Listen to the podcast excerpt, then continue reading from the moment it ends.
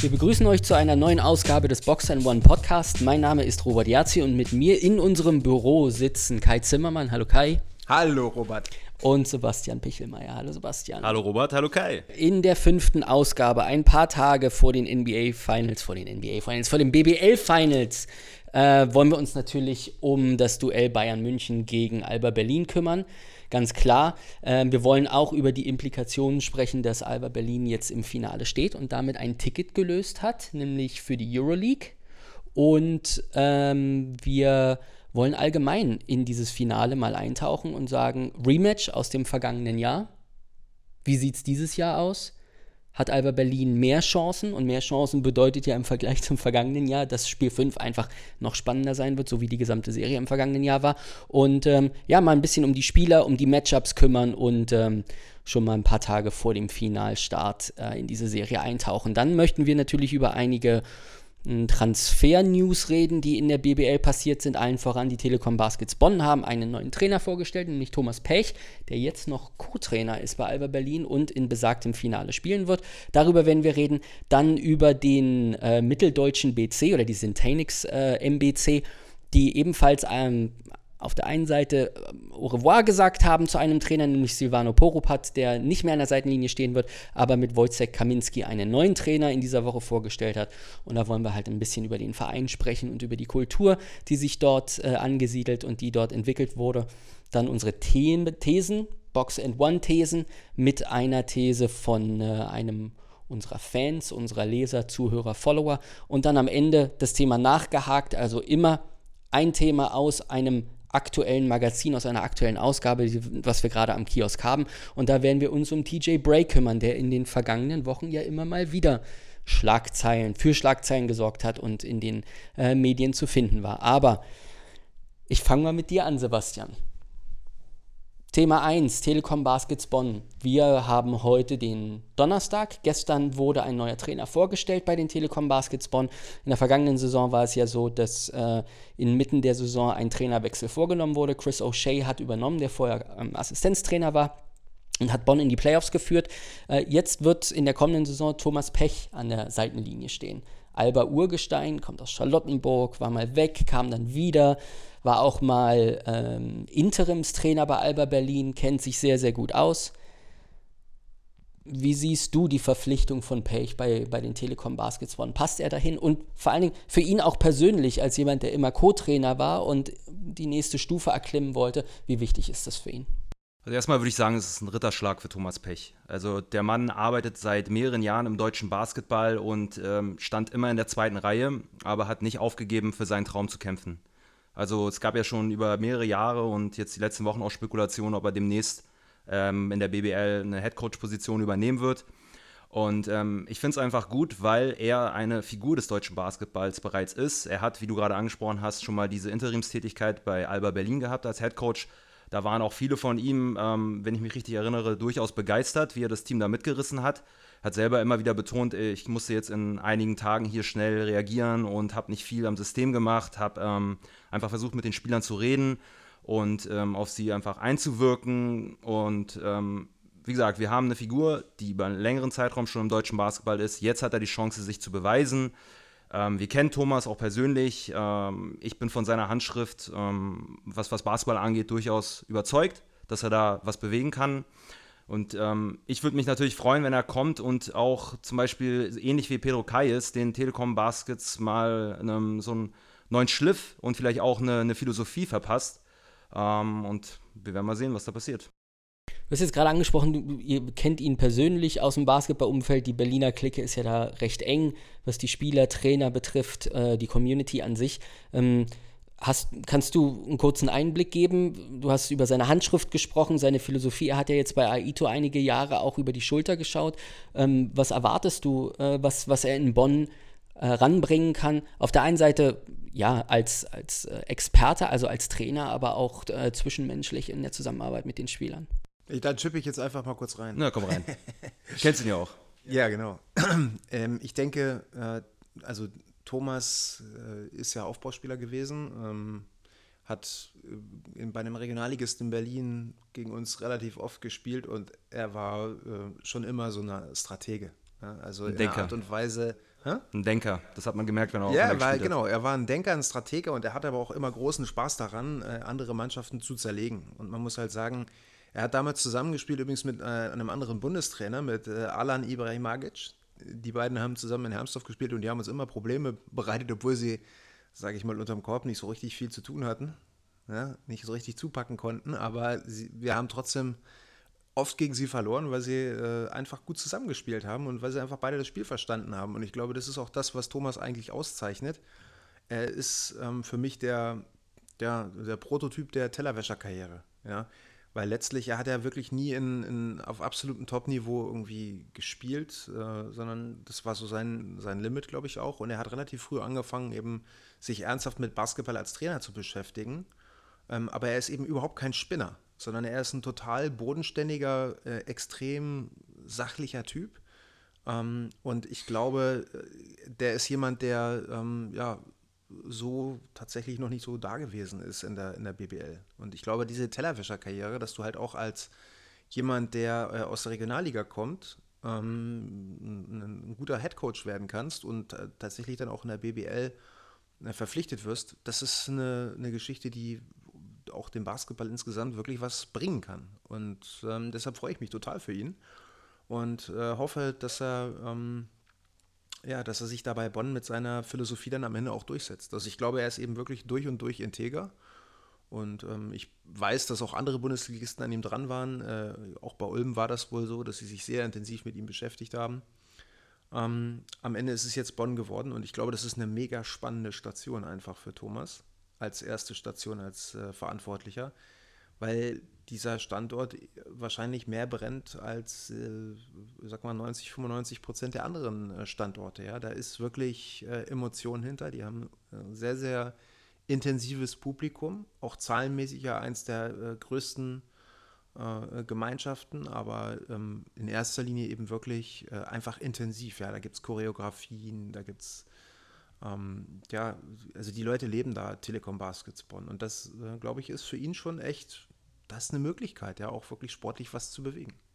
Ähm, wir hatten in der vergangenen Ausgabe ja darüber gesprochen, was so die Ausrichtung des, Euro, äh, des deutschen Basketballs be betrifft oder was es ausmacht, ähm, was fehlt, um eine bestimmte Identität zu prägen. Äh, jetzt kommt ein junger deutscher Trainer, der als Co-Trainer sehr, sehr viel gelernt hat, der sehr, sehr viel gesehen hat, Erfahrungen gesammelt hat und jetzt auf, der nächsten, auf dem nächsten Level das jetzt umsetzen kann. Ist es jetzt dann ein Stück weit auch für den deutschen Basketball so ein bisschen so ein, so ein Signal oder so ein erster Baustein, das, was du in der vergangenen Folge angesprochen hast, dass da die Identität fehlt, aber dass das so ein kleiner Anschub ist, um zu sagen, da haben wir einen jüngeren deutschen Trainer, der vielleicht eine Philosophie prägen kann, der was umsetzen kann und da vielleicht zum Nachahmen äh, ermutigen kann? Absolut, das ist ein total guter Punkt, den du ansprichst. Exakt so sehe ich das. Ähm, ich glaube, dass er wirklich ähm, dazu das Zeug hat und auch genau diesen äh, Typus repräsentiert, weil der Typ ist wirklich, er ist selbstbewusst, ja, aber er ist eben, wie gesagt, kein Spinner, sondern das, was, äh, ich glaube, er hat einfach ein extrem fundiertes Wissen über Basketball, ja, und dass das eben auch gesehen wird und dass auch als Trainer oder als Führungspersönlichkeiten und ein Trainer ist nichts anderes als ein Anführer, eine Führungspersönlichkeit, dass da jetzt nicht mehr nur Spinner genommen werden, sondern dass da tatsächlich auch die Vereine beginnen, eben über Manager nachzudenken. Ich, ich sehe ihn eigentlich eher als einen Manager. Und ähm, er ist ja auch gar nicht mehr so jung. Also es wird immer gesagt, jetzt ja, er ist so wahnsinnig jung. Es ist, ist ja Unsinn. Ähm, er ist auch Mitte 30 und äh, er hat seit zehn Jahren jetzt gearbeitet. Er hat mit Henrik Rödel zusammengearbeitet, er hat mit den Spielern intensiv gearbeitet. Ähm, er hat äh, bei äh, Aito sicherlich jetzt auch noch ein bisschen was gelernt, äh, wobei ich mich immer schwer tue zu sagen, ja, er ist durch die Alba-Schule gegangen. Ja, klar, er hat jetzt auch noch mal zwei Jahre Alba mitgemacht, ist klar, oder drei oder was waren, wie viele das waren. Ähm, aber ich glaube, dass äh, der bringt jetzt einfach wirklich ein Paket an Erfahrung schon mit. Ja, der ist jetzt kein Grünhorn sondern der kommt wirklich da jetzt auch in diese Aufgabe, ich glaube, zu einem Zeitpunkt, da war es echt Zeit, dass er das jetzt auch macht. Ja, weil man kann sich auch tot warten. Und ich glaube, der, der Moment war jetzt genau der richtige, um da einen Schritt nach vorne zu gehen. Und er ist, ist genauso, wie du sagst, er repräsentiert tatsächlich jetzt mal äh, möglicherweise auch ein, äh, eine Identität ja, für den deutschen Basketball. Also es gibt Leute, die sich auch so ernsthaft hier mit dem Spiel beschäftigen, die eben auch glauben, dass man mit einer fundierten Arbeit und mit äh, bestimmten Entscheidungen, die man trifft, eben auch wirklich was bewegen kann, was substanziell ist. Ja, und das, äh, dass das eben auch gesehen wird, muss ich sagen, das rechne ich den Bonnern äh, hoch an. Mm, aber ich habe mal mit einigen gesprochen aus der Liga und ich glaube, das haben wirklich schon viele gesehen, dass der dazu in der Lage ist. Und ja, ist natürlich auch super, dass das Alba ihn jetzt rausgelassen hat äh, aus dem Vertrag. Ähm, aber ich glaube, sie haben auch gesehen, es hätte jetzt wenig Sinn gehabt bei den äh, vielen Interessenten ähm, ich glaube, sie hätten ihn trotzdem gerne behalten.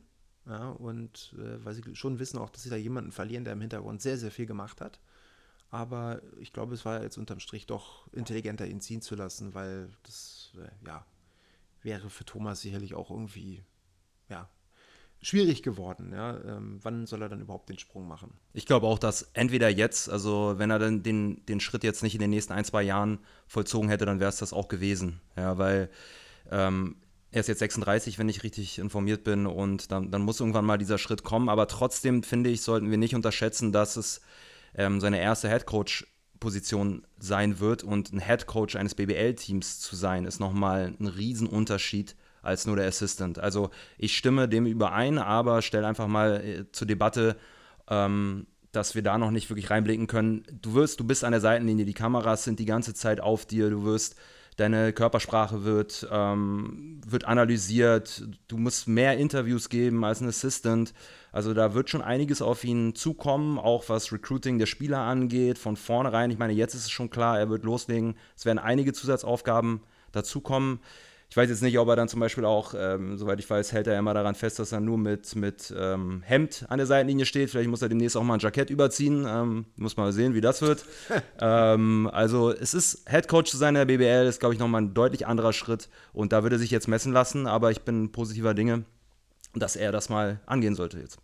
Stand er dann bei Alba nie zur Debatte als Nachfolger von Aito Garcia Reneses? Oh, gute also, Frage. Weil, weil aus meiner Sicht wäre es ja so ein bisschen schade als äh, Management von Alba zu sagen, oh, wir haben den jetzt so lange hier gehabt, der hat so vieles gesehen. Er hat ja auch mal zeitlang die Cheftrainerrolle übernommen, nachdem Ahmed Schacke wieder äh, gegangen wurde. Ähm, wir sehen ihn eigentlich so als Ziehsohn und jetzt ist er weg und also theoretisch. Als Ziehsohn jetzt von Alba oder von wem? Äh, als Ziehsohn von Aito oder als Nachfolger, Nein. weil Aito Das ja ich- vielleicht das auch wird ihm- irgendwann aufholen Nein, das wird ihm auch, das wird ihm, finde ich, überhaupt nicht gerecht. Also ich, ich glaube, er war schon ein fertiger Co-Trainer, als er nach Berlin kam. Und letztlich kam er nach Berlin natürlich auch wegen seiner Familie. Ja, und er ist ja nicht nur wegen, äh, wegen dieser sportlichen äh, Chance gekommen, aber andersrum ist es jetzt so, er ist ein, er war zu dem Zeitpunkt, als er herkommt, schon ein Trainer mit, mit sehr, sehr vielen Fähigkeiten, der, der auch beschlagen war und der gewisse Erfahrungen hat. Der hat sich sicherlich jetzt nochmal entwickelt. Ähm, ich glaube, es wäre auch für ihn nochmal spannend geworden, nächste Saison jetzt nochmal Euroleague hier zu coachen, auch als Assistant oder was auch immer. Ich sehe das jetzt auch nicht so wie du, äh, Sebastian, dass das ähm, ein Problem ist, mit äh, ein Interview zu geben. Ich glaube, er hat genau in dieser Phase ja schon äh, Erfahrungen gesammelt, die Robert gerade angesprochen hat, als, als Alba-Cheftrainer und zwar da in den Playoffs und dann wirklich nochmal anders im Fokus. Und ich sag mal, Bonn ist halt doch eine im Vergleich zu Berlin auch von der gesamten äh, Anlage her doch ein bisschen beschaulicher. Ähm, und insofern, äh, ich, da sehe ich überhaupt keine Probleme, ehrlich gesagt. Ja, ich sehe eher ähm, die Dinge, dass man halt sagt, okay, ähm, du brauchst auch als, als junger Trainer oder als jemand, der äh, da jetzt diese Aufgabe frisch äh, äh, übernimmt, Vertrauen. Ja, du brauchst wirklich den Rückhalt. ähm, und ich glaube aber, dass, dass diesen Rückhalt wird er da haben, weil Sie haben ja explizit erklärt, äh, dass Ihnen auch äh, sein Konzept gefallen hat. Und insofern äh, gehe ich eigentlich fest davon aus, dass Sie wissen, wen Sie da holen.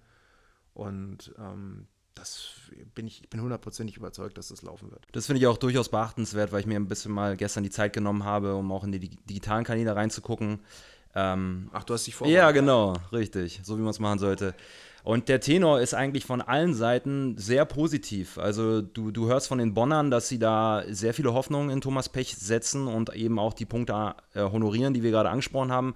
Und du hörst zum Beispiel von Alba-Seiten und liest, dass ähm, wenn Thomas jetzt die zwei, drei Jahre in Bonn einfach mal ein bisschen Erfahrung auch als Headcoach äh, sich jetzt aneignet, dass er ein bisschen gefarmt wird sozusagen und dann irgendwann mal viele ihm auch wünschen, mit den ähm, Erfahrungen dann zurückzukommen zu Alba Berlin und dann das Team zu übernehmen. Du hast online gerade angesprochen, einige haben ja auch darüber diskutiert, wie ähm, gut es ist, vor einer Finalserie während den Playoffs so einen, so einen Trainerwechsel anzukündigen, vor allen Dingen, weil er als Co-Trainer ja jetzt das äh, BBL-Finale spielen wird. Siehst du darin irgendein Problem oder ist es eigentlich? Nee, überhaupt nicht. Also ich sehe da gar kein Problem. Also es ist jetzt kein direkter Mitkonkurrent irgendwie betroffen. Ähm, Thomas ist jetzt kein Headcoach, der woanders ein Headcoach wird. Also es gibt in die Richtung keine, keine Gedankenspiele. Also ich sehe da gar kein Problem. Perfekte Überleitung zum BBL-Finale. Bayern, Alba Berlin, die nächste Auflage. In der vergangenen Saison haben wir es ja gehabt und es waren fünf äh, aufregende Spiele. Ähm, eine richtig enge Serie, über die wir ähm, im Podcast ja auch schon mal äh, gesprochen haben, über die Vor- und Nachteile, die Stärken und Schwächen jeder Mannschaft. Kai, jetzt sind beide Teams relativ easy durch diese Playoffs gegangen. Relativ schnell. Wir haben jetzt viele, viele Tage Pause, bevor das Finale anfängt. Und ähm, du hast die ganze Saison hinweg, ich kann mich daran erinnern, immer daran festgehalten, dass das am Ende die beiden Finalisten sein so, werden. Während äh, ich irgendwie so ein bisschen teilweise noch mit Oldenburg mal so um die Ecke kam, hast du gleich gesagt, nein, das sind die beiden besten Mannschaften und die werden es am Ende auch sein. Und ähm, was mich. Da siehst du meine ganze Kompetenz. Ja, absolut. Sie schwingt bis hier rüber.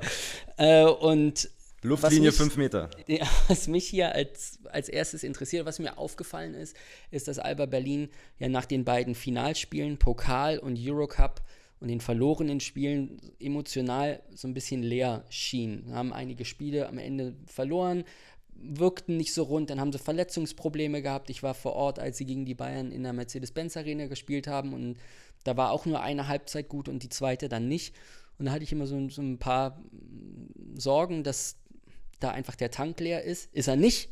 Sie haben die Playoffs ähm, perfekt absolviert. Sie spielen eine wunderbare Offense, eine sehr, sehr gute Defense, äh, spielen ideal zusammen, sind jetzt im Finale.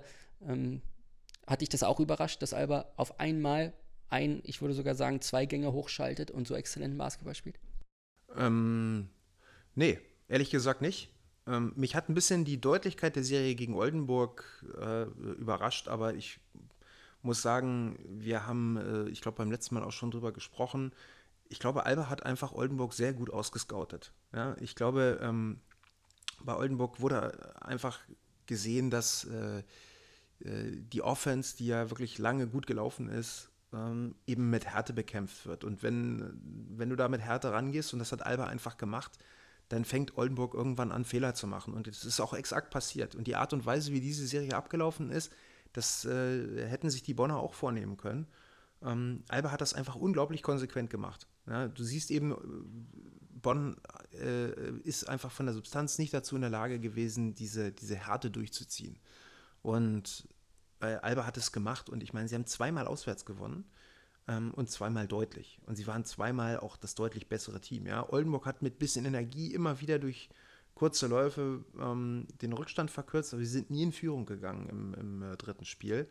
Ähm, und da habe ich immer gedacht, okay, wenn dieses Spiel tatsächlich an Oldenburg geht, möglicherweise fängt Alba dann nochmal an nachzudenken. Aber du hast einfach gesehen, oder du siehst es ja generell im Basketball, es ist wahnsinnig oft so, dass das Team mit mehr Substanz am Ende de, tatsächlich auch eine Serie gewinnt. Es ist nicht ein Spiel, sondern es ist eben eine Serie. Es sind mehrere Spiele. Und wenn du dann 3 zu 0 gewinnst, dann ist ganz eindeutig, äh, wer da die bessere Mannschaft ist. Darüber muss man gar nicht diskutieren. Ja, und ich glaube, dass ähm, das ist tatsächlich diesmal so knapp und spannend möglicherweise wird wie nie zuvor. Ja, also ich denke, dass die Bayern von der Substanz her auf jeden Fall noch eine Spur vor Alba liegen, ähm, aber nicht viel. Ja, sie haben unter dem Korb jetzt mit, mit Noko, ich glaube, sie haben tatsächlich genau das, was wir zum Start der, der Saison auch gesagt haben. Sie haben an ihrem Defizit, das sie im letzten Jahr im Finale hatten, äh, gerade in Spiel 5, ist das ja so offen zutage getreten, dass sie von der Athletik her nicht dazu in der Lage waren, Bayern zu matchen. Und jetzt wird es interessant, weil jetzt hast du diesen Noko äh, in der Mitte stehen, der fit ist. Und der hat auch den Mahal Basic vor richtig Schwierigkeiten gestellt. Ja? Und äh, Mahal Basic ist ein intelligenter Center und ein Wahnsinns-Buddy, aber er ist eben auch äh, unter Druck dann am Ende doch nicht dazu in der Lage, jeden Ball zu finishen. Und Noko ist einfach mit dieser Physis, die er hat, jetzt auch ein gutes Matchup gegen die großen Leute bei Bayern München, die das sie letztes Jahr nicht hatten. Das heißt, du hast mit Sigma jemanden, der auf der 4 spielen kann. Wenn du ganz klein spielst, dann eben äh, möglicherweise auch mit ihm auf der 5. Aber das werden sie nicht machen. Sie werden mit Noko spielen und sie werden eben äh, Möglichkeiten haben, Bayern physisch zu attackieren. Und da bin ich total gespannt, muss ich ganz ehrlich sagen, wie Bayern darauf reagieren wird. Ja, ob sie möglicherweise da auch mal äh, ja, in Schwierigkeiten geraten, gerade zu Hause. Und Bayern wird gleich Druck haben, das erste Spiel zu gewinnen. Weil wenn äh, das in die Hose gehen sollte, dann geht da das Nachdenken richtig los. Und die Bayern sind eindeutig Favorit. Ja, sie sind Favorit, sie haben den Heimvorteil, sie haben von der Substanz her das, äh, das bessere Team, aber eben aus meiner Sicht ist es trotzdem so. Ähm, wenn man sich jetzt die letzten Spiele angesehen hat, ich will jetzt nicht sagen, dass Bayern sich äh, zum äh, 3 zu 0 gegen Fechter gequält hat, das wäre jetzt über, übertrieben, aber das waren eben, sage ich mal, solide Siege. Ja, man könnte jetzt sagen, gutes Pferd springt so hoch, wie es muss. Aber ich finde, frischer und äh, kräftiger hat auf mich Alba jetzt gewirkt. Und insofern, äh, ich bin total gespannt. Also ich kann mir äh, alles vorstellen. Ähm, und möglicherweise ist es auch so, dass Bayern tatsächlich sofort wieder einen Gang hochschalten kann. Ähm, und äh, ja, die Serie dann auch wieder für sich entscheidet.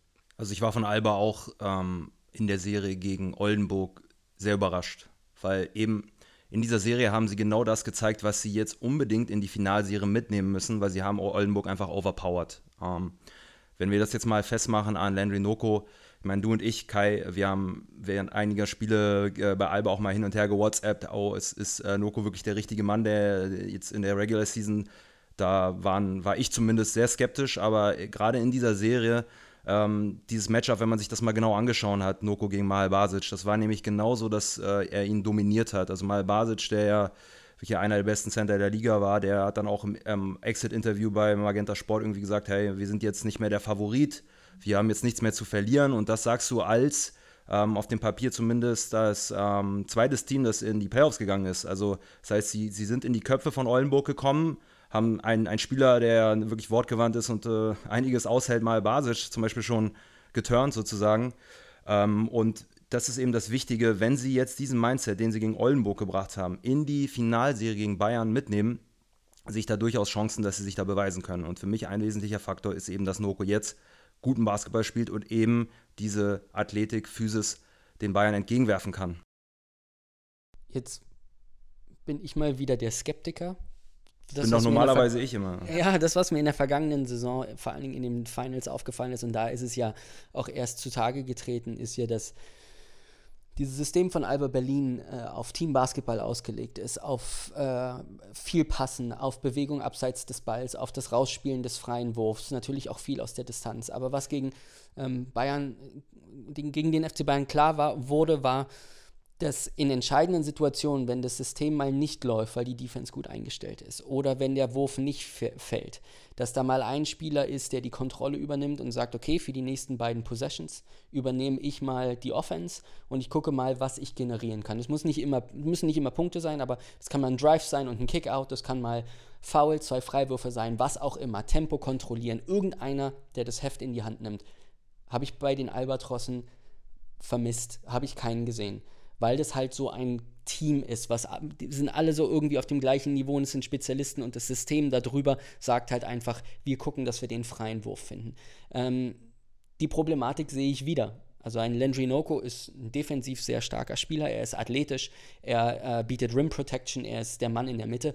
Aber was passiert, wenn es bei den Bayern wieder ein Nihajidovic ist, der übernimmt, der mal zwei Possessions äh, äh, punktet, ähm, der mal irgendwie ein wichtiges Play macht und dann heißt es bei Alba so, und jetzt muss da auch wieder einer sein, der mal für die nächsten drei Angriffe einfach der Aggressor ist und da kommt keiner. Ist diese Gefahr immer noch da?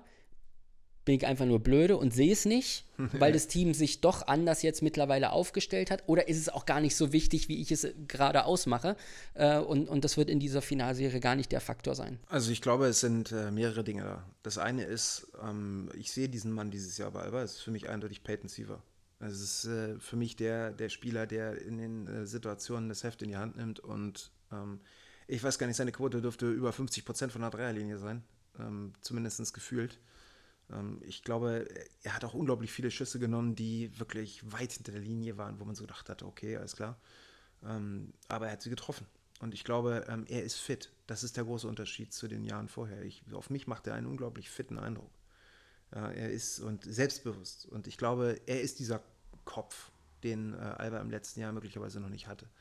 Ja, äh, und er wird es wahrscheinlich sagen, nein, und es ist äh, Luke Sigma gibt es ja auch noch und es sind doch viele andere gute Spieler und wir müssen alle zusammenhalten. Für mich ist Peyton Siever der Mann. Ja.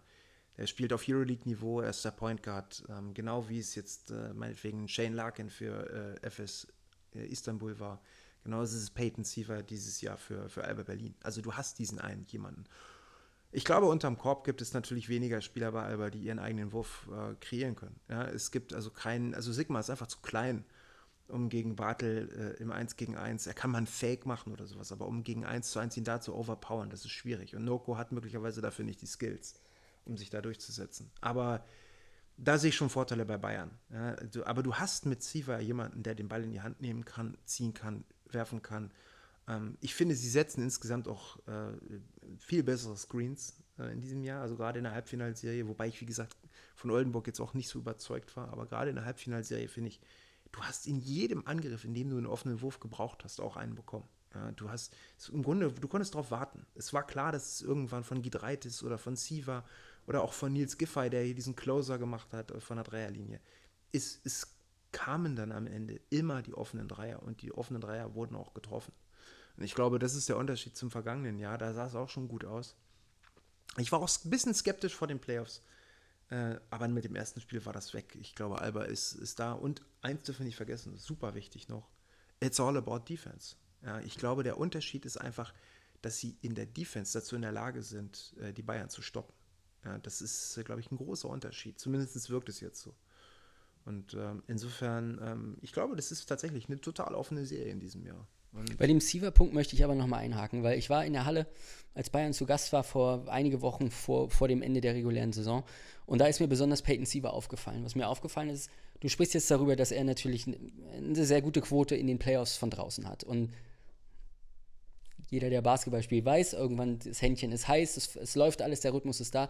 Jetzt hast du ein Team, was ganz genau weiß, was dein Spielrhythmus ist und nimmt dir genau diese Sache weg. Das heißt, Peyton ist in der Lage, absolut durch ein High-Screen Pick and Roll, durch ein Pick and Pop, den Drive zu nehmen, in die Zone zu ziehen. Was mir allerdings in den Spielen gegen Bayern immer aufgefallen ist, ist, dass aufgrund der Größe, der Athletik, die sie in der Zone unterm Korb haben, dass seine Größe von Nachteil ist. Er hat nicht die Fähigkeit, dann am Korb zu finishen, äh, hochprozentig abzuschließen, weil ihm da halt entweder einige Zentimeter fehlen, ein bisschen Kraft fehlt. Und das sehe ich halt einfach als Wiederholung. Ja, momentan Siever wunderbar, absoluter Flamethrower in, der, in den Playoffs, trifft wunderbar, ist der MVP von Alba Berlin. Das System funktioniert, es rollt, alles ist super. Was passiert, wenn jetzt ein Team kommt, was defensiv ultra stark sind? Die Bayern waren das beste Defensivteam, glaube ich, in den Playoffs.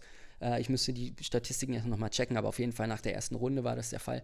Ähm, und die wissen ganz genau, okay, was nehmen wir ihm weg? Wir nehmen ihm genau diese Dreier weg. Wir nehmen ihm diesen Rhythmus. Er soll den Drive nehmen, er muss ziehen. Und wenn er dann nicht abschließen kann, naja, die Frage ist eben, naja, die Frage ist doch, äh, ich weiß nicht, ich würde ich würd das gar nicht so sehen. Also ich glaube, ähm, am Ende ist es tatsächlich eine Kopffrage. Genauso das, was du gesagt hast, äh, gilt ja auch genauso für Alba. Ja, also ich denke, auch Alba wird versuchen, den Bayern äh, ihre Stärken wegzunehmen. Ähm, die heißen nun mal, wenn es um die Wurst geht, Djedovic verhindern, dass das der frei wird. Ähm, Danilo Bartel äh, am Korb ist es ganz schwierig, gegen Danilo zu spielen. Ähm, das wird sicherlich auch auf Noko zukommen. Ich meine, Danilo, das sieht immer gar nicht so aus, aber er ist auch 2,7 Meter, 2,8 Meter. Das ist wirklich ein, ein, großer Spieler. Noko und, und Bartel sind quasi gleich groß. Bartel wiegt, schätze ich mal, mindestens 10, 12 Kilo mehr.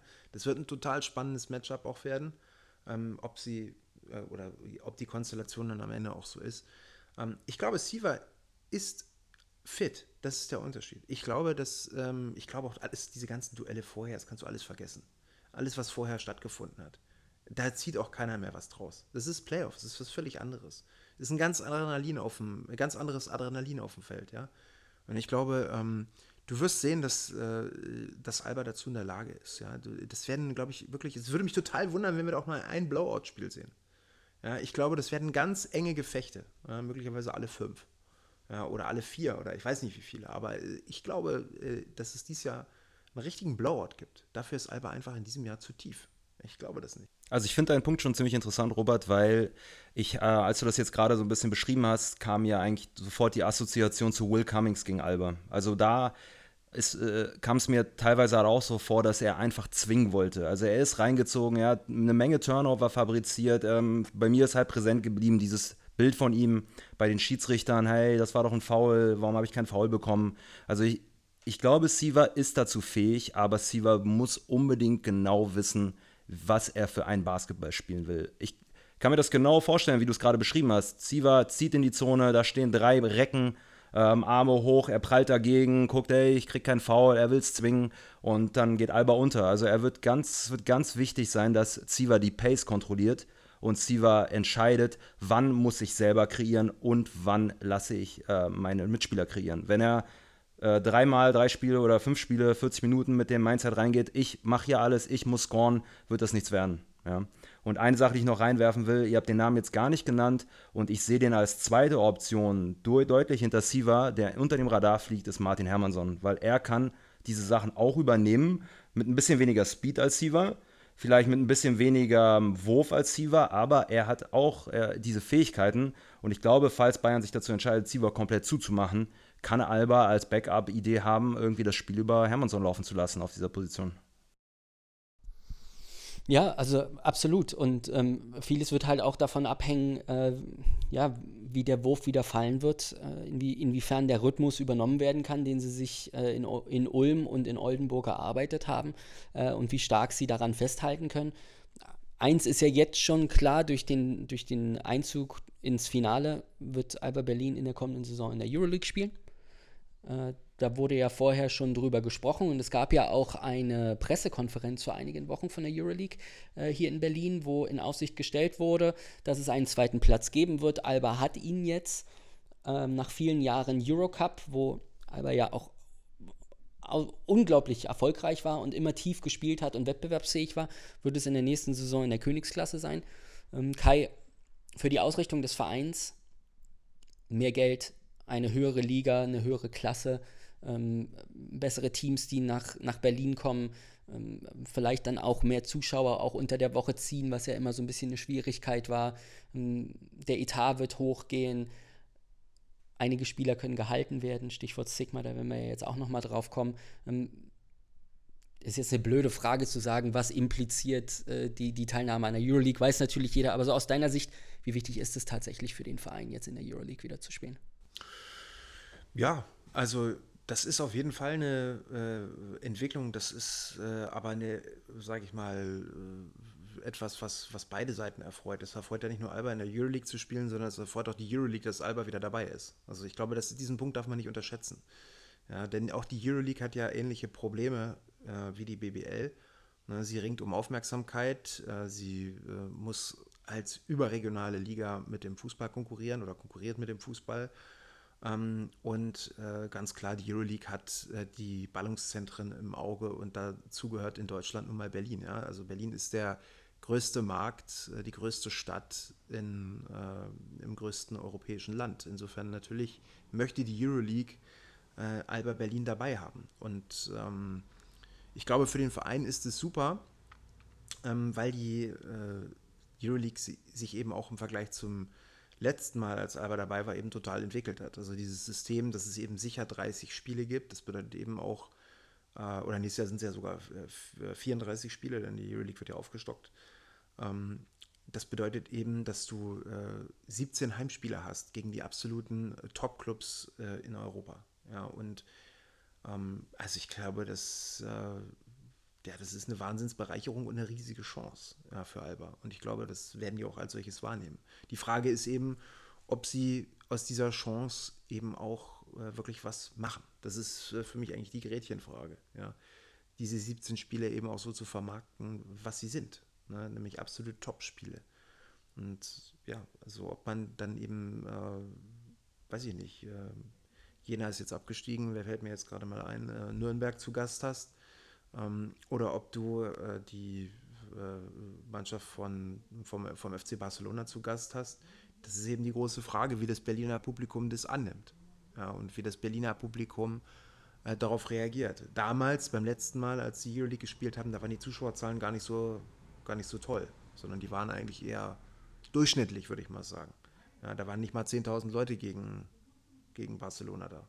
Insofern, ich glaube, dass ähm, dass es jetzt eine andere, eine andere Zeit ist. Und ich glaube, wenn du einen Basketballboom in Berlin wieder erzeugen willst und äh, einen Schritt nach vorne machen willst, dann äh, ist das jetzt die große Chance, das hinzukriegen. Und ähm, ich glaube auch, dass tatsächlich die Final-Serie jetzt gegen Bayern für Alba fast noch wichtiger ist als für Bayern und für die ganze Liga, weil ähm, natürlich mittelfristig für die Liga auch mal ganz gesund wäre, genau wie für, für den Fußball, wenn es mal jemand anderen gäbe als Bayern München, der dazu in der Lage ist, einen Titel zu holen. Ja, und äh, das ist jetzt gar nicht gar keine persönliche Präferenz von mir, aber es ist einfach ungesund, wenn die nächsten äh, 15 Jahre jetzt der deutsche Meister Bayern München hieße. Das wäre irgendwie keine gute Entwicklung für den deutschen Basketball. Ja, insofern wäre schon wichtig, auch im Hinblick auf die Euroleague, dass Alba ähm, da mal zwischenchippt. Ne? Oder eben auch mal ein anderer Verein, ob das dann in Bamberg ist oder Oldenburg. Siehst du da einhergehend auch eine radikale Kaderveränderung? dass auf einigen Positionen einfach was verändert werden muss? Nein, ich glaube, dass äh, das Gerüst dieser Mannschaft ja auch nach wie vor steht und ähm, dieser Vierjahresvertrag für Sigma sagt, zeigt ja schon einiges. Ich muss sagen, ich finde es erstaunlich. Ähm, also ich halte von Luke Sigma als Spieler super viel, aber wir haben auch schon darüber gesprochen, er hat in entscheidenden Spielen in den letzten Jahren äh, nicht immer abgeliefert. Ja, also er hat in einigen Spielen, in einigen Topspielen äh, eigentlich nicht das gebracht, was äh, man von ihm äh, erwartet hat. Aber ich glaube, das ist ja nicht nur ein Bekenntnis ähm, zu Sigma, das ihm sicherlich wahnsinnig gut tun wird, zu sehen, okay, ey, die glauben aber an mich, ähm, sondern das ist für ihn natürlich auch eine, eine Riesenchance, eben es äh, zu beweisen und zu zeigen, hey, ich werde auch in den entscheidenden Spielen da sein, ja, und ich werde das Ding, ich werde das Ding jetzt noch finalisieren. Und ich habe bei Giffey auch so das Gefühl, hey, ähm, er hat das jetzt, äh, ich glaube, ihm ist es schon bald ein bisschen blöd darüber zu reden, aber er hat jetzt schon so oft darüber gesprochen, okay, wir sind im Finale, hey, wir müssen jetzt mal langsam mal irgendwie was finishen, wir müssen auch mal einen Pott holen. Und äh, ich glaube halt für den gesamten Verein wäre das äh, gerade in diesem Jahr besonders bitter, wenn es in der Finalserie irgendwie wieder nicht funktionieren würde, weil ich weiß nicht, das wievielte Finale am Stück sie dann verlieren würden. Ich glaube, sechs von sieben haben sie verloren ja, unter Aito.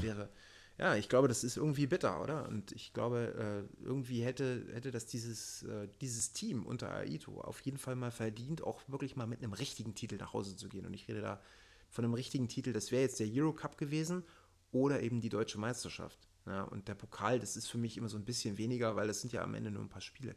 Aber eine deutsche Meisterschaft, keine Ahnung, ob das nicht auch irgendwie eine, doch ein, ein bisschen was auslösen könnte. Also ich glaube auch, dass Alba jetzt in den letzten drei, vier Jahren einfach mal die Grundsteine gelegt hat, um sowas wie eine Identifikation für den Verein und den Club wieder zu schaffen. Und jedes On-Top-Tüpfelchen, das jetzt noch kommen könnte, ähm, wie zum Beispiel den Gewinn der Meisterschaft, also wenn man jetzt wirklich mal langfristig denkt, ähm, oder eben auch dieses Zeichen vier Jahre für Luke Sigma. Ähm, lass uns mal da jetzt nicht mehr drauf eingehen, weil ich dazu noch was sagen will demnächst.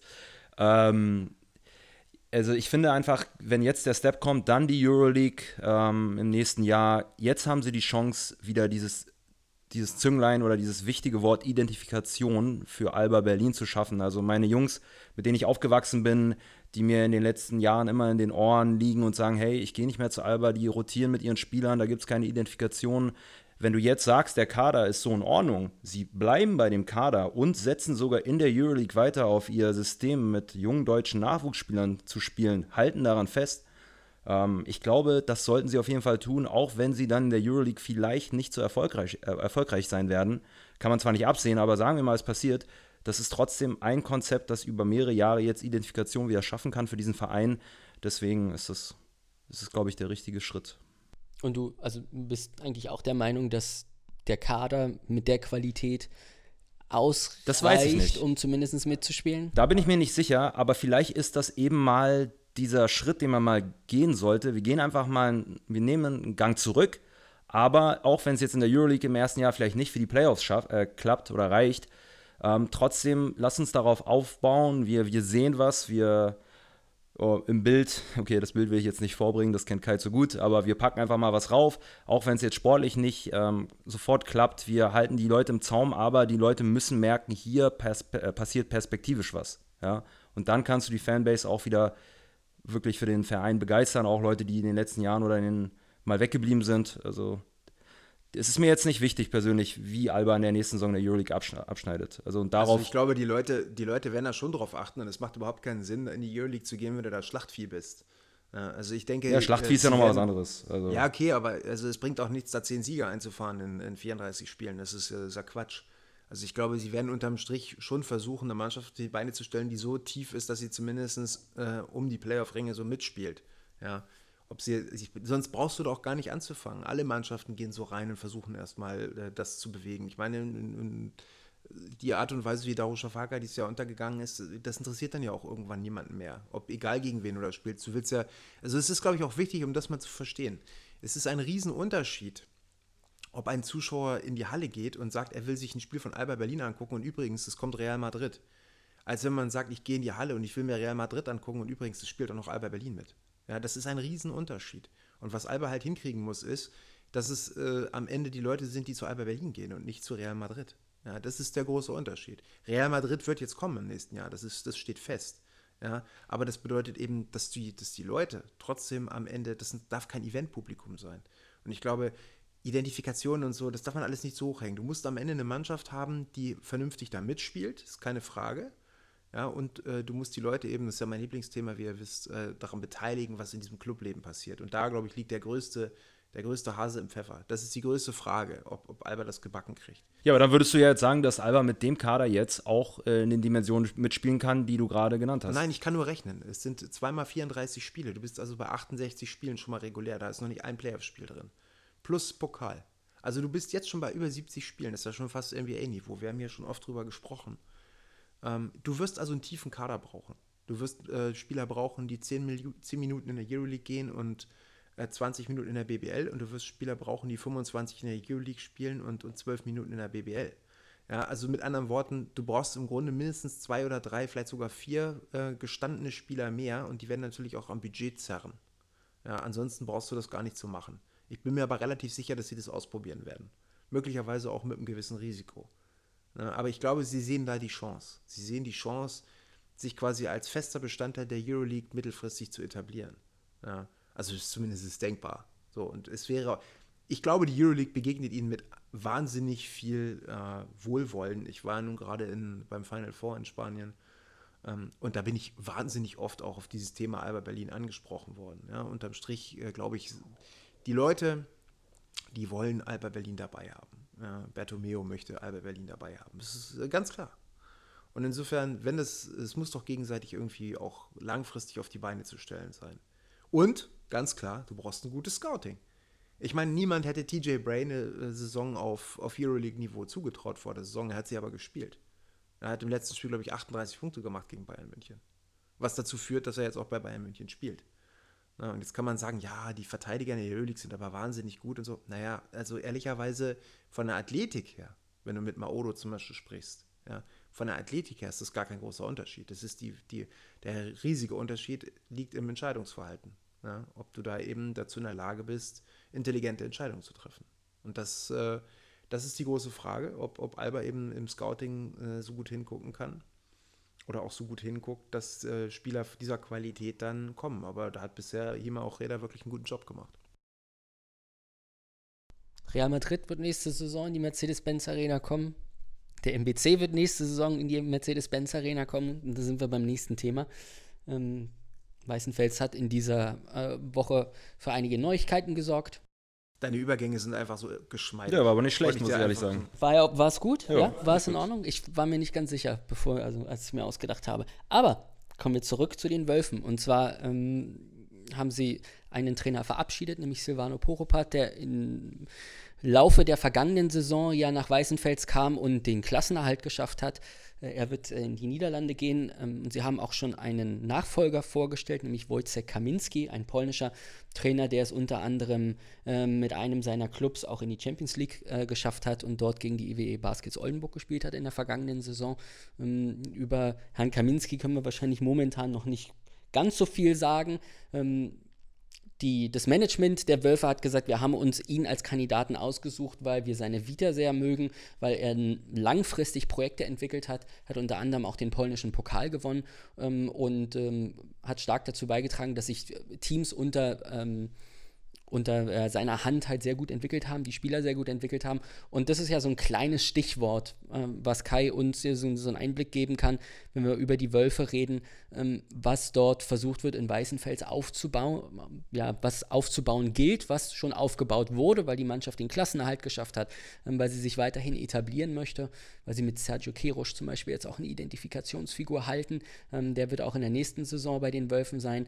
Ähm, plauder du doch mal ein bisschen als Insider, ähm, was bei den Wölfen seit Jahren getan wird, um dort eine Identität zu schaffen. Im Management sehen wir ja auch immer die gleichen Gesichter und die gleichen Charaktere, die versuchen, den Verein nach vorne zu bringen ähm, und in, in kleinen Schritten halt immer besser zu werden und konstanter zu werden.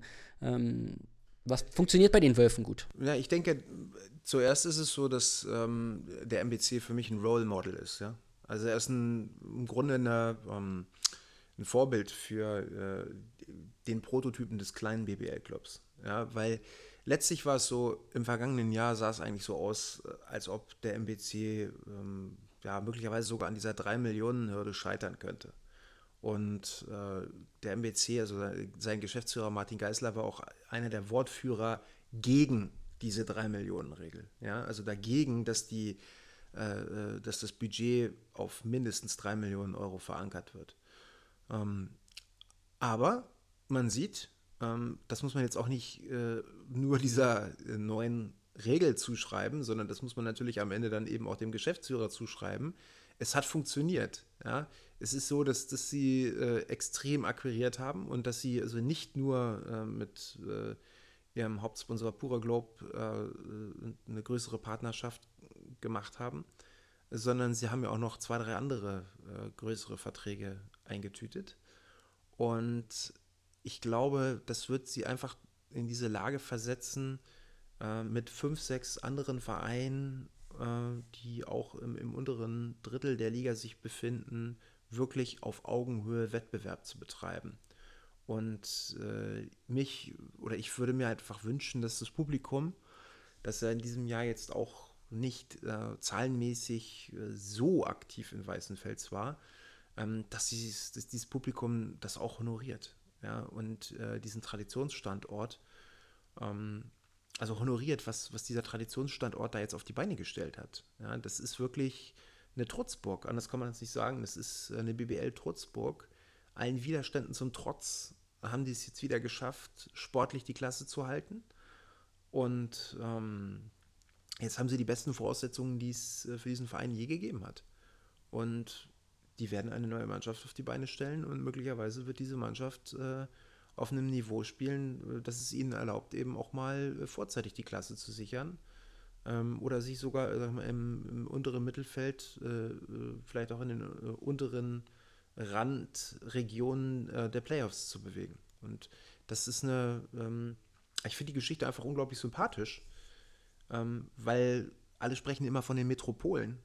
Ähm, aber du siehst eben, dass du mit entsprechender Arbeit und äh, vor allem mit, mit äh, Hartnäckigkeit dich eben auch auf ein, ich sag mal, auf dem platten Land äh, als BBL-Standort finanzieren und etablieren kannst. Und ähm, deshalb finde ich das toll, dass der MBC jetzt diese, diese Hürde genommen hat und zwar recht souverän, nach dem, was man so hört.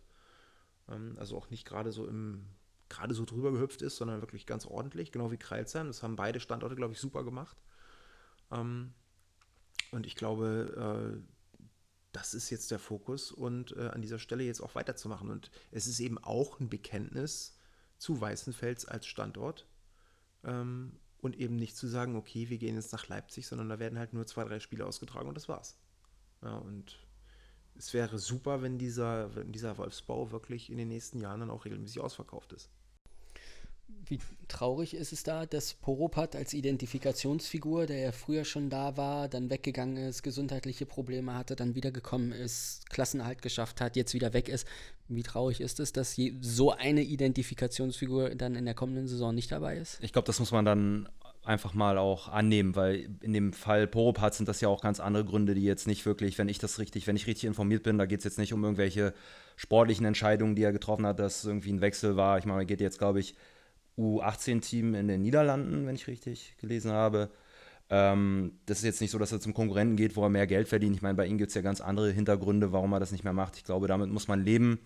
Und ähm, auch wenn es natürlich schön gewesen wäre, wenn wir ihn weiter als Figur auch im deutschen Basketball behalten hätten. Aber da muss man, glaube ich, jetzt einmal einen Schlussstrich ziehen hinter der Akte Poropat. Ich sehe es halt auch wirklich, dass in, in, in Weißenfels ähm, gute Arbeit gemacht wird und vor allem eben dieses Thema, dass du es schaffst, also welche Hürden nimmst du an oder welche Probleme Herausforderungen meisterst du, um in deiner Stadt zu bleiben. Ja? Und das haben sie geschafft. Immer, es gab ja diese Diskussion, Bamberg, Nürnberg etc., der, die ganzen Probleme mit dem Wechsel, wenn du in eine andere Stadt gehst. Sie können in Weißenfels bleiben. Ich meine, da haben wir auch in der 86 darüber geschrieben. Und äh, das ist natürlich ein Benefit, den die Fans dort honorieren müssen. Also sie können in ihre alte Halle gehen und dort weiter Basketball genießen. Das ist schon, schon klasse. Aber auch da ist ja das Problem die, oder die Herausforderung mit kleineren Clubs dass du diesen Spagat äh, finden musst zwischen, ja, wir haben einige junge Spieler, die vielleicht in anderen Programmen jetzt noch nicht so wirklich Fuß gefasst haben, denen wir eine Chance geben. Da haben wir dann diese deutsche Identifikation. Ähm, aber auf der anderen Seite müssen wir auch mit sehr vielen Legionären auskommen, weil wir einfach schauen müssen, dass wir eine bestimmte sportliche Qualität anbieten.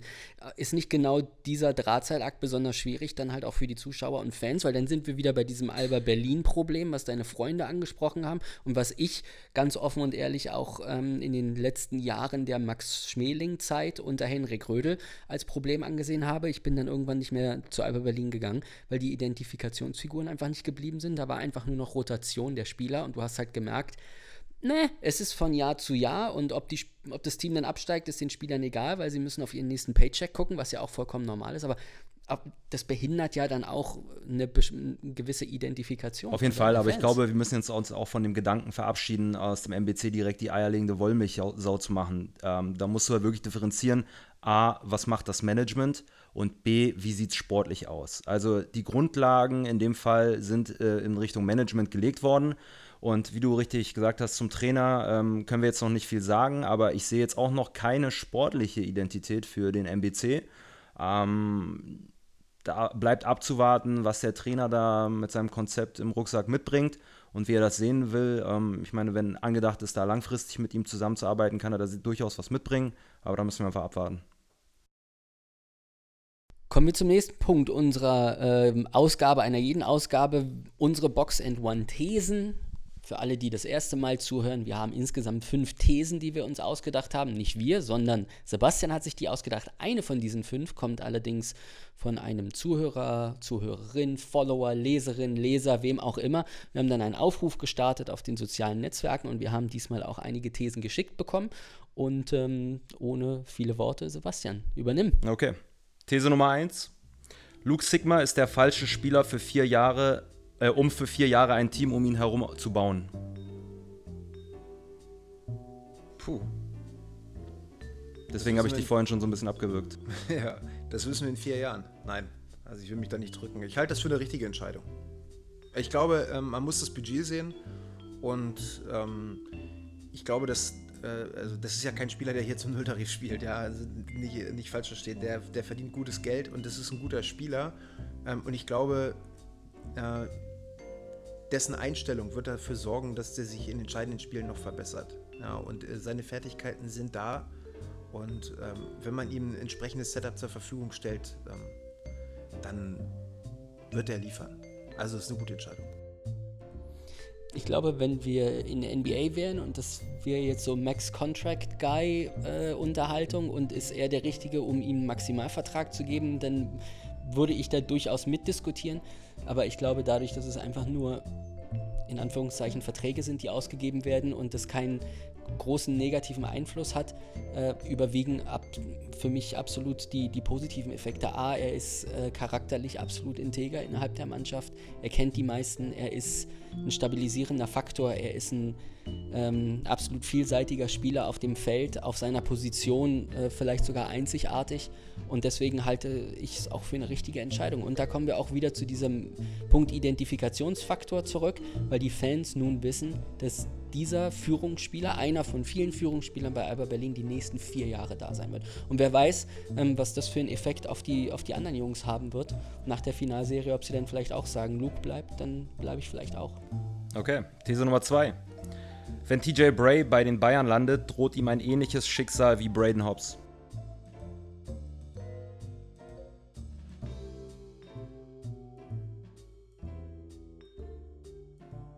Nee.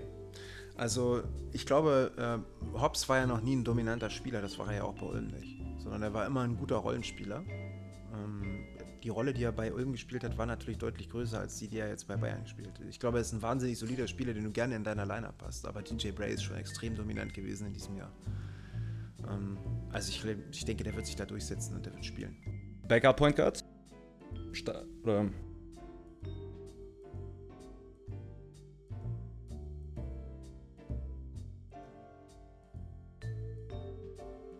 Robert? Mein Spinnensinn geht halt immer an, wenn ein Spieler in eine Liga kommt, die absolut dominiert, du das vorher gar nicht auf dem Radar hattest, weil seine Vita das auch nicht hergibt äh, und er halt wunderbar spielt. Äh, inwiefern gibt es diesen Einjahreslauf bei einem Spieler? Ein Spieler ist ein Jahr lang heiß und liefert halt absolut ab ähm, und ähm, dann geht die Flamme anschließend wieder aus. Ich weiß es nicht, ich bin skeptisch so ein bisschen, äh, weil er aus dem Nichts gekommen ist. Ich hoffe natürlich, dass er sich durchsetzen kann, aber die Möglichkeit besteht natürlich, dass er in einem anderen Umfeld, wo er auch eine andere Rolle besitzt, weil es mehr qualitativ hochwertige Spieler gibt, dass er da Schwierigkeiten hat, hat äh, zu Beginn reinzukommen. Und dann wissen wir natürlich nicht im schnelllebigen Geschäft, wie er dann äh, Platz in der Rotation findet, dann äh, fällt er vielleicht hinten runter. Ich sehe es als möglich an. Okay. These 3. Das Ziel von Gunnar Wöbke, 2021 mit den Fraport Skyliners deutscher Meister zu werden, ist realistisch. Was hast du genommen heute? Wieso? Ich finde, es sind gute Thesen. Ja, absolut, ja. Also, ähm, ich glaube, ernsthaft über Titel können wir in Frankfurt dann wieder reden, wenn diese neue Halle steht.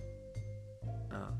Also ich glaube, in dem Moment, wo du in einer neuen Halle spielst und das Budget hochschraubst und einigermaßen konkurrenzfähig unterwegs bist, dann äh, kannst du realistisch auch wieder über Titel reden.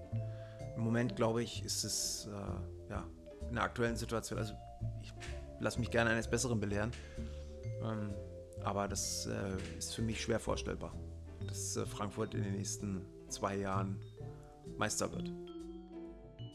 2021 schon, das, äh, da muss ja jemand reinkommen, der Kohle aber es hat auch niemand gedacht, dass Leicester City englischer Fußballmeister wird. ja, aber auch ist da nicht auch jemand reingekommen, hat Kohle reingebuttert und auf einmal ist der Kader in wichtigen ja, Positionen besser geworden? Ja, okay, aber sie waren ja trotzdem totale Außenseiter. Und insofern, äh, ich glaube, also wenn Frankfurt in die Playoffs einzieht, ist das eine super Saison für die. Nächstes Jahr. Ja, nächstes Jahr, übernächstes Jahr, im Grunde jedes Jahr. Und dann kann es in den Playoffs immer prinzipiell alles passieren. Aber. 5 Euro ins Phrasenschwein. Ja, Hattest du heute auch schon. So, dann was ist jetzt deine Aussage dazu? Ja, ne, nein, kann ich nicht. Okay. These 4. Brose Bamberg hat einen Fehler gemacht, den Vertrag mit Augustin Rubit aufzulösen. Ja, das könnte einer sein. Muss ich sagen. Das könnte wirklich einer sein. Also ich verstehe es auch ehrlich gesagt nicht so ganz. Ich meine, ich weiß natürlich nicht, was er verdient hat. Und es wird nicht zu wenig gewesen sein, aber das ist für mich ein Spieler, der auf Euroleague-Niveau sich bewegen kann, auf den Positionen 4. Und vielleicht auch noch 5, aber eher auf 4. Ähm, und ich finde, der ist körperlich äh, so stark. Und der ist einfach natürlich ein Stück weit innerhalb dieser Mannschaft mit untergegangen. Aber es hat einfach an Struktur gefehlt in Bamberg. Und ich glaube, dafür kann Rubit eigentlich am wenigsten.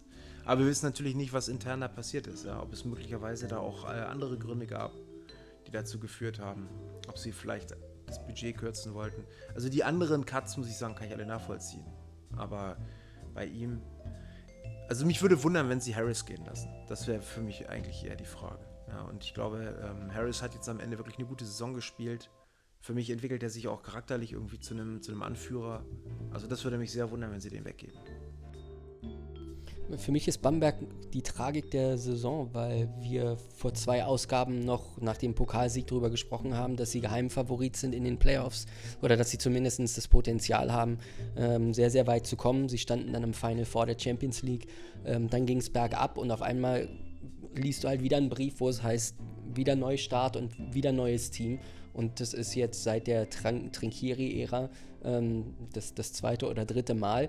Und irgendwann musst du ja aber auch mal was halten, um was aufzubauen, um dann wieder den Neuaufbau zu machen, um dann diese Spieler, die vor allen Dingen auch äh, qualitativ richtig gut waren, dann jetzt schon abzugeben.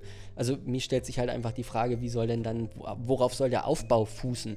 Ähm, da wird ja komplett gerade eingerissen und ähm, das wird mit Rubit dann möglicherweise ein, ein, Fehler sein. Auf der anderen Seite wissen wir natürlich auch nicht, ob er gesagt hat, ich möchte eigentlich hier weg und äh, ich möchte hier nicht mehr spielen. Und wenn du dann als Verantwortlicher am Bamberg sagst, naja, Querelen wollen wir uns in der kommenden Saison eigentlich nicht wieder reinholen, dann lassen wir es halt. Ähm, ja, aber es ist natürlich schade, weil wenn er jetzt ins Ausland geht, er war natürlich schon einer der besseren Spieler der Liga. Ne? Und mhm, darüber reden wir wieder über eine Figur im deutschen Basketball, über mehrere Jahre, die wir verlieren.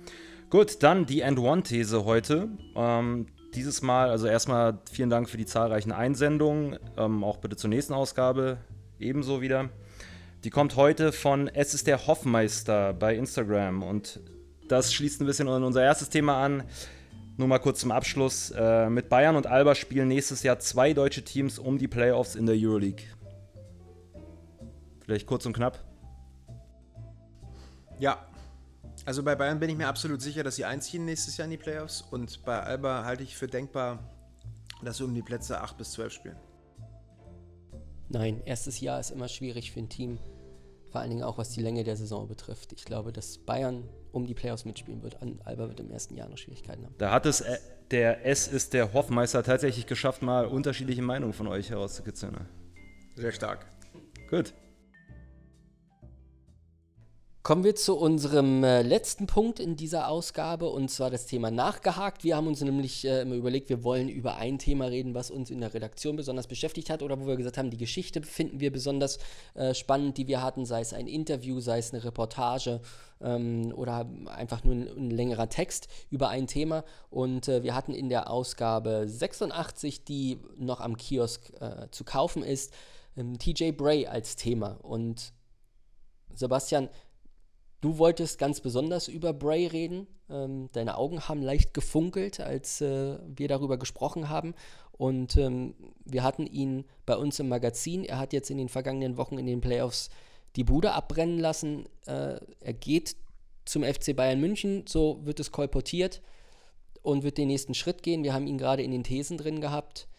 Was fasziniert dich an TJ Bray so sehr? Ist er, wir haben gerade bei Rubit drüber gesprochen, einer dieser neuen Charaktere, der Gesichter für ein neues Gesicht der Liga? Ähm, wie hast du ihn in dieser Saison gesehen?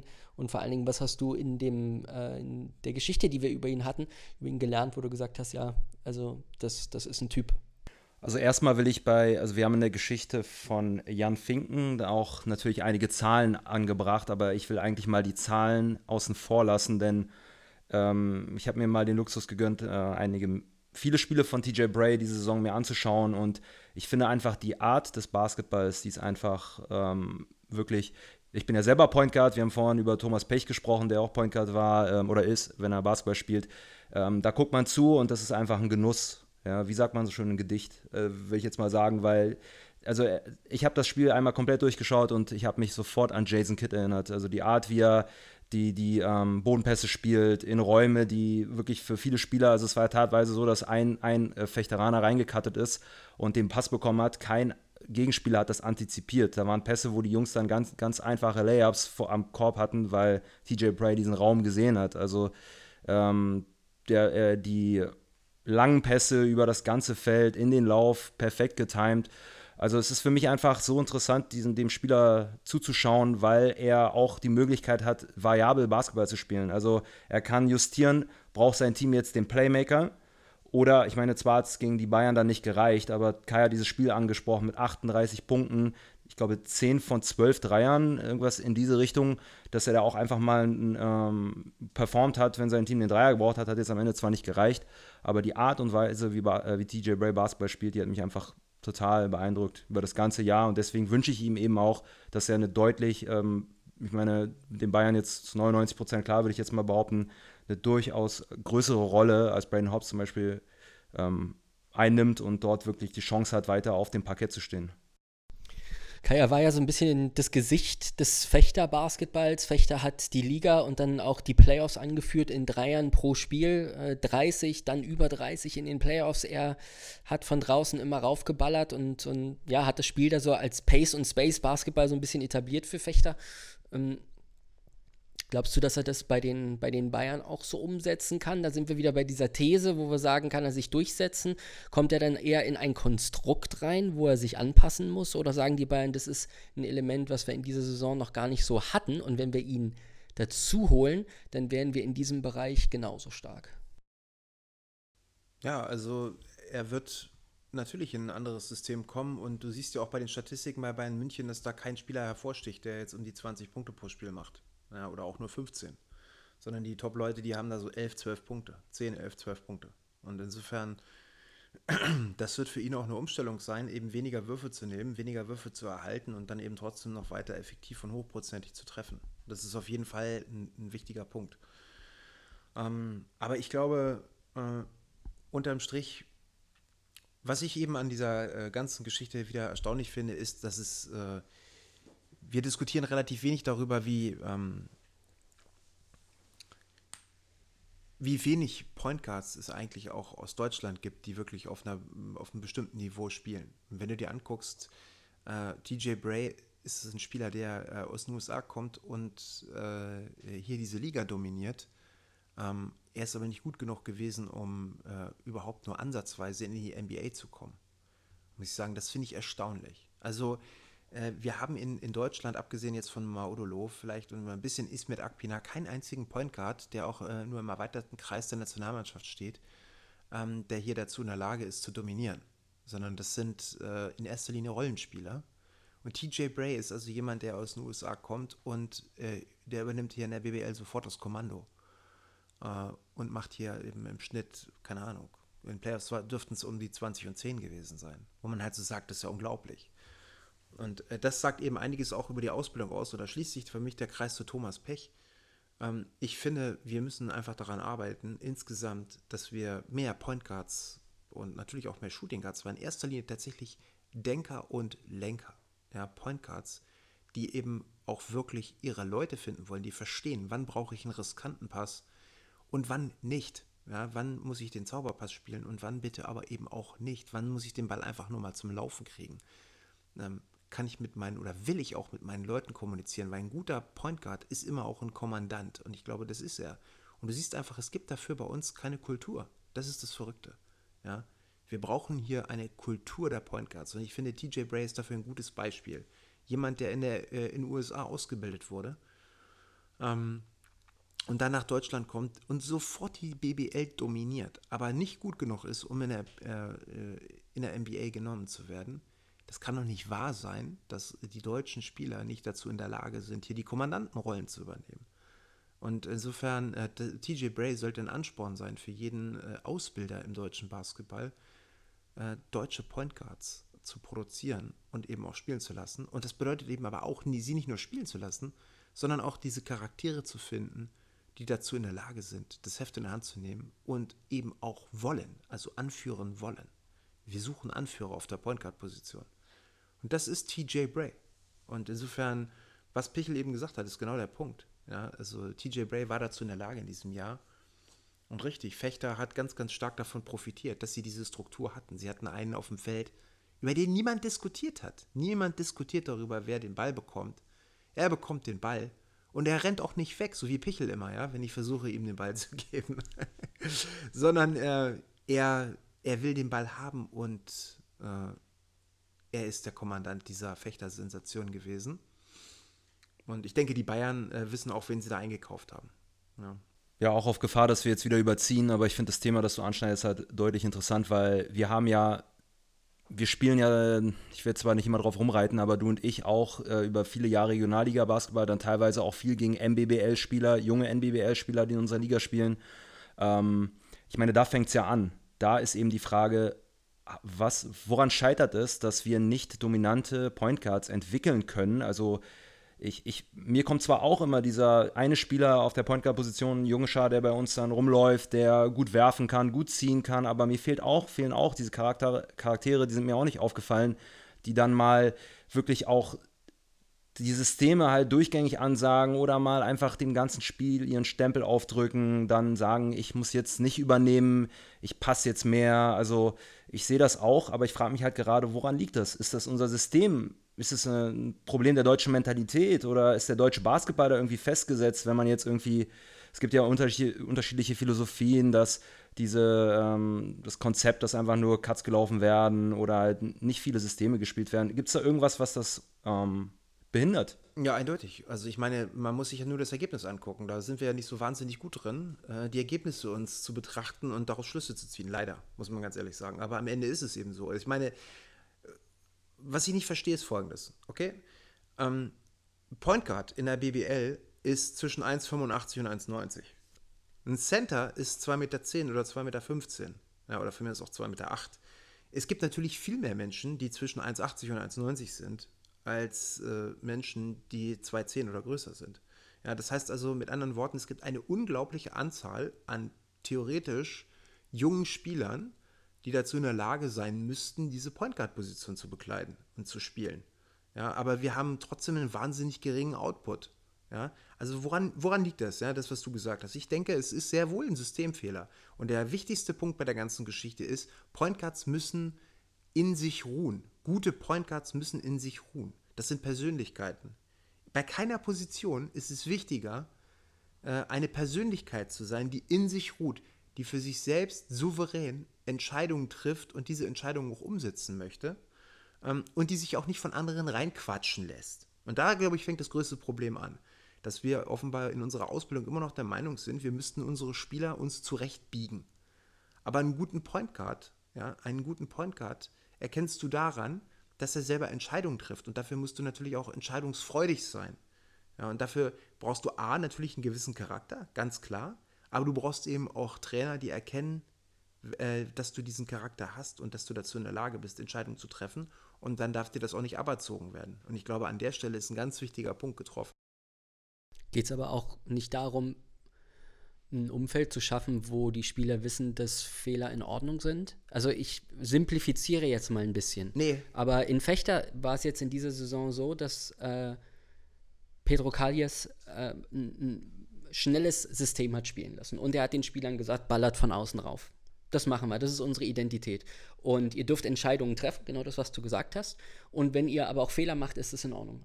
Ja, aber das ist zu technisch. Es, äh, es geht nicht um den Techni die technische Umsetzung. Es ist eine reine Kopffrage. Ja, natürlich kannst du als Trainer immer irgendwelche Systeme spielen. Das bedeutet auch nicht, dass du jetzt äh, alles akzeptieren sollst, was der Point Guard macht. Darum geht es nicht. Es geht darum, dass, und das ist ja generell auch eine Traineraufgabe, ja, zu verstehen, eine Führungspersönlichkeit. Also wenn ich eine Führungspersönlichkeit bin, dann möchte ich, dass meine Leute so effektiv und so gut wie möglich arbeiten, funktionieren. Ja? Und der entscheidende Punkt bei der ganzen Geschichte ist, wir, äh, der Anführer auf dem Feld ist zu 80 oder 85 Prozent der Point Guard. Ja? Und wir stellen fest, wir haben kaum einen deutschen Point Guard, der dazu in der Lage ist, auf dem Feld A zu dominieren und B auch als äh, Leader wirklich äh, anerkannt zu werden. Das ist doch verrückt. Das ist doch verrückt. Also wir reden jetzt hier von, von Bastian Doret, der, sage ich mal, als intellektueller Leader dazu äh, in der Lage ist, Medi Bayreuth zu führen, als intellektueller Leader, aber der natürlich limitiert ist, äh, um, sage ich mal, jetzt ein, ein, Mann zu sein, der, im, äh, der 15 oder 20 Punkte pro Spiel auflegt. Das macht er nicht.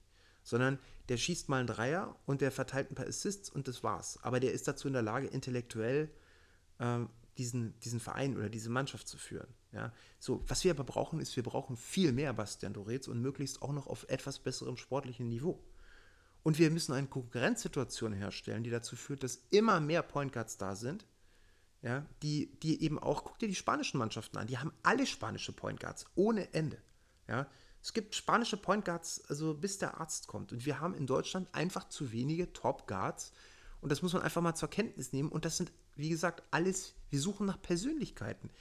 Nicht irgendwelche Fragezeichen. Und das, was du da gerade gesagt hast, von wegen, wir, wir müssen in ihnen sagen, dass die Entscheidungen, äh, äh, dass, dass sie sozusagen auch Fehler machen dürfen. Es geht für mich für die völlig falsche Richtung. Weißt du warum?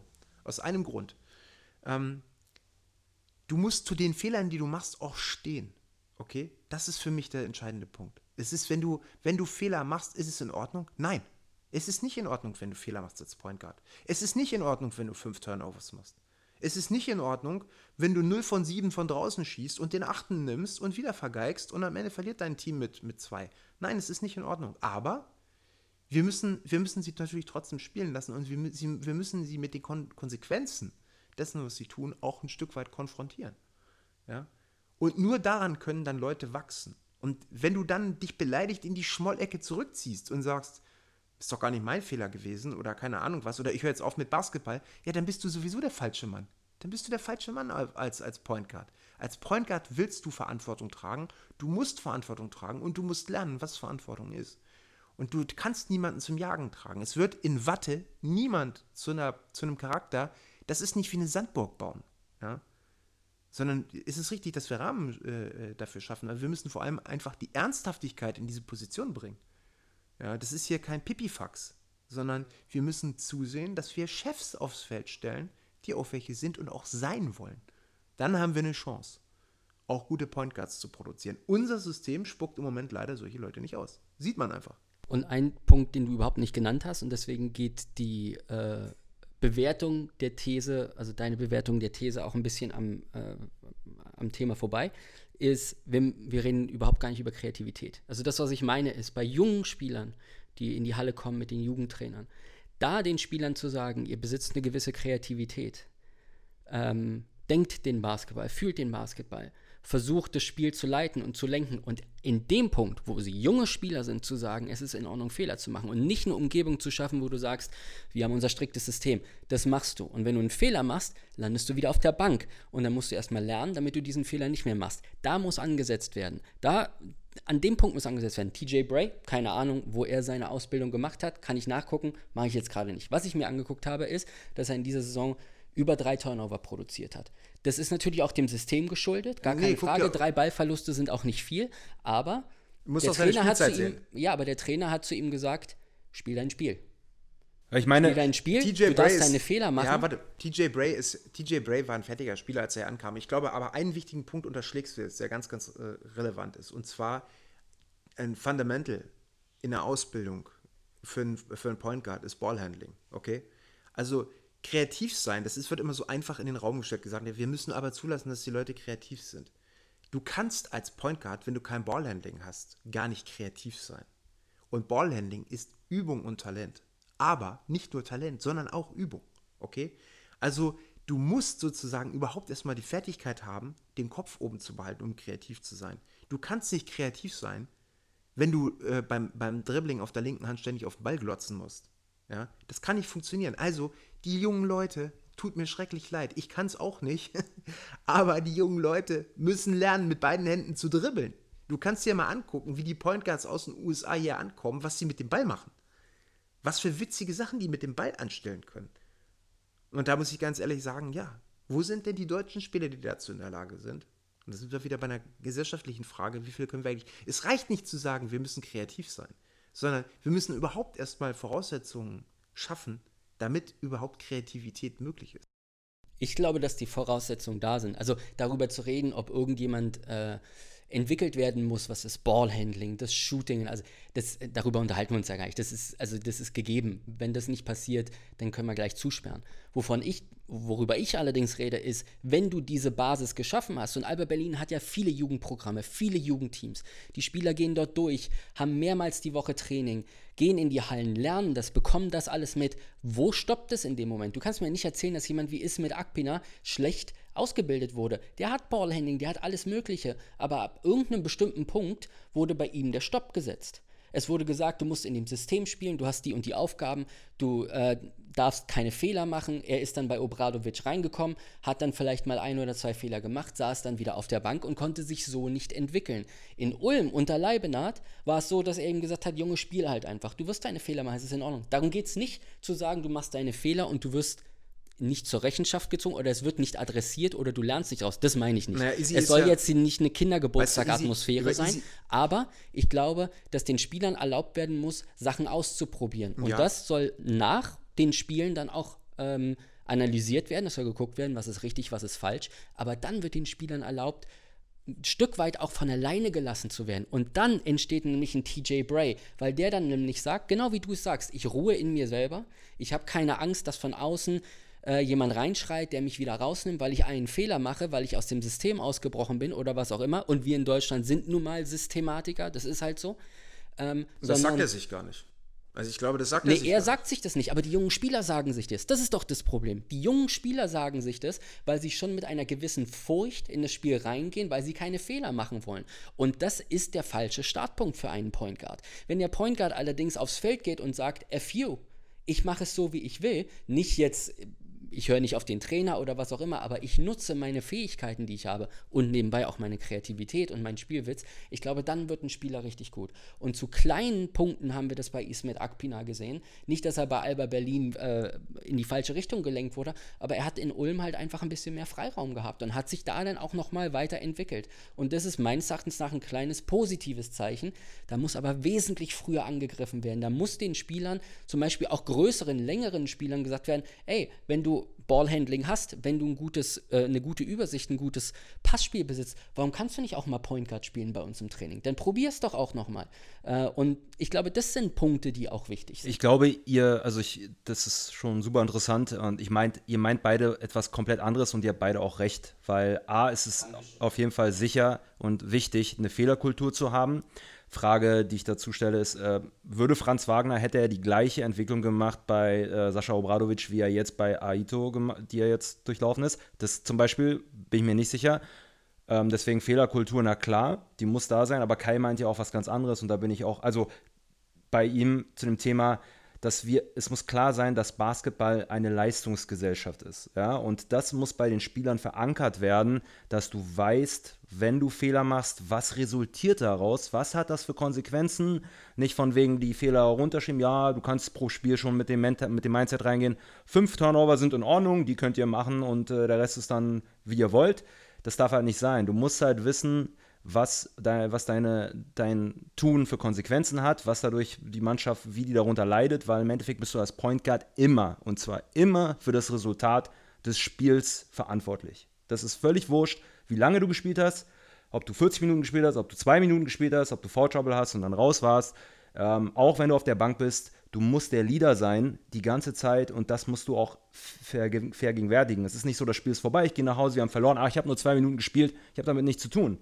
Und das ist eben so diese, dieser Charakter Point Guard, der bisher auch sehr, sehr selten in der Basketball, im deutschen Basketball existiert, sehe ich auch so. Aber deswegen nur mal zum Schluss vielleicht. Nee, das hast du perfekt zusammengefasst. Das ist genau der Punkt. Der, der entscheidende Punkt ist, du musst als Point Guard äh, bestimmte Eigenschaften mitbringen und du musst eben einfach Spaß daran haben, äh, zu führen. Du bist nicht irgendein Spieler. Du bist der Kopf des Teams.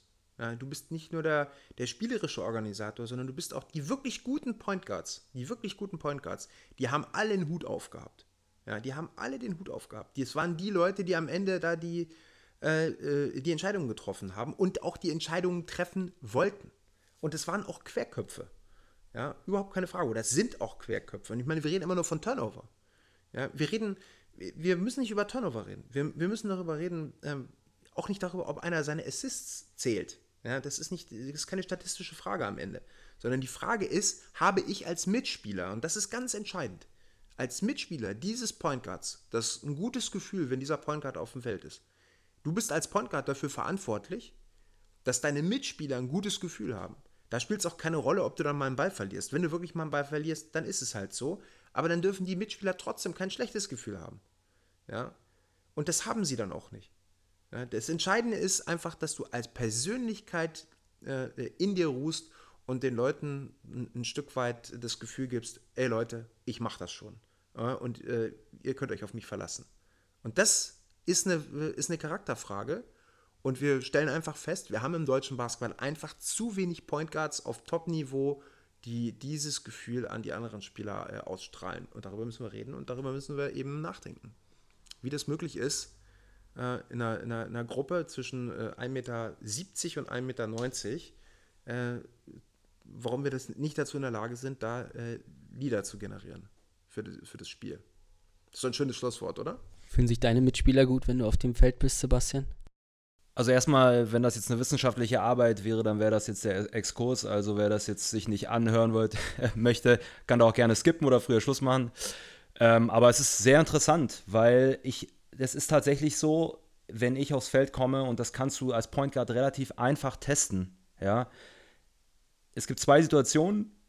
Die Starting Five wird angesagt. Guck mal in die Augen deiner Mitspieler, wenn dein Name genannt wird. Die zweite Situation, du wirst eingewechselt. Schau mal in die Augen deiner Mitspieler, wie die reagieren. Und für mich war das immer die Aufgabe als Point Guard, wie Kai das gut zusammengefasst hat. Ähm, wenn du aufs Feld kommst, musst, musst du das ist, ich meine, wie lange wollen wir darüber diskutieren, aber ich kann euch da einiges erzählen. Kommst du gebückt aufs Spielfeld? Wirst du eingewechselt wie ein kleines Mäuschen? Gehst du langsam aufs Spielfeld? Kommst du mit breiter Brust? Kommst du rein? Sprichst gleich, Finger zeigt, zwei, drei Leute an, hey, das und das musst du jetzt müssen wir machen, hey, Hände klatschen, jetzt geht's los, Defense. Das sind alles so Nuancen und die sehe ich nicht oft. Also bei, mit Ausnahme einiger anderen Spieler, also die wir jetzt auch schon genannt haben auf der Point Guard Position im deutschen Basketball, sehe ich nicht oft. Und es fehlt dieses Bewusstsein, mir war das bisher eigentlich noch gar nicht so klar, deswegen ist es auch sehr interessant, dass das eine ganz besondere Position ist. Das ist nicht einer unter fünf, das ist der unter fünf. Und ich glaube, es ist auch der Schlüssel äh, zur Zukunft im deutschen Basketball. Ganz eindeutig. Wir haben da einen totalen Mangel. Außer unserem, äh, sage ich mal, äh, einzigen Wunderkind, wenn man es so nennen möchte, Dennis Schröder, das wir auf der Position haben, äh, haben wir nämlich so gut wie gar nichts. Wir haben noch mal Odolo, der auch durch eine völlig andere Schule gegangen ist, der, der ausgezeichnetes Ballhandling hat, aber bei dem du eben an der einen oder anderen Stelle auch siehst, dass er, äh, dass eine Spur Grundschule fehlt, äh, Stichwort äh, Pick and Roll, ja, ähm, der sich auch entwickeln muss noch und wo man halt auch sagen muss, okay, aber Maodo ist auch Mitte 20, der fängt jetzt nicht mehr, äh, der ist jetzt keine, äh, der ist kein junger Spieler mehr, ja, und ich denke, ähm, es ist eindeutig so, dass wir an der Stelle ein riesen Gap haben, ja, und äh, das ist die große Frage kriegen wir das da auf die Reihe. Ja, und nur dann, wenn du einen guten Point Guard hast, macht dir das auch Spaß, Basketball zu spielen. Wie frustrierend ist das für jeden großen Spieler nach vorne zu laufen und du weißt, du hast einen Point Guard, der das Spiel nicht versteht. Das ist eine Katastrophe. Ja, der das Spiel nicht versteht oder der nur auf sich selbst glotzt. Das ist grausam. Ja, das macht für jeden großen Spieler und übrigens auch für nahezu jeden Schützen einfach keinen Spaß. Insofern, ähm, da hängt unheimlich viel dran und äh, gerade bei der Entwicklung wäre das unheimlich wichtig. Thomas Pech, dein Ding. Und damit schließt sich äh, unser Podcast sehr schön. Meine Herren, vielen Dank für diese am Ende dann doch noch emotionale Diskussion zu dem Thema. Äh, an alle, die jetzt immer noch zuhören, vielen Dank fürs Einschalten und fürs Herunterladen. Ähm, natürlich kurze äh, Housekeeping. Information, Soundcloud, Spotify ist für euch ja alles schon alter Hut. Ähm, uns gibt es jetzt auch bei den, äh, beim Apple Podcast endlich, Apple hat zu uns gesagt, wir äh, sind würdig, wir dürfen mit ins Verzeichnis mit rein. Also wenn ihr ein iPhone, ein iPad oder irgendein iOS-Gerät benutzt, dann äh, gebt einfach in dem Programm äh, Box and One ein und dann werdet ihr unseren Kanal finden. Den könnt ihr abonnieren, den könnt ihr auch gern bewerten, wenn ihr möchtet. Das könnt ihr auf allen anderen sozialen Kanälen natürlich auch. Ähm, wie immer gilt auch das Angebot des Anrufs hier im Büro. Irgendjemand wird rangehen. Ähm, Ansonsten freuen wir uns alle auf eine BBL-Finalserie jetzt am Wochenende, die hoffentlich spannend sein wird, so wie Kai es äh, vermutet. Und ähm, dann werden wir uns in Bälde wieder hören. Vielen Dank, meine Herren. Alles Gute. Bis dann.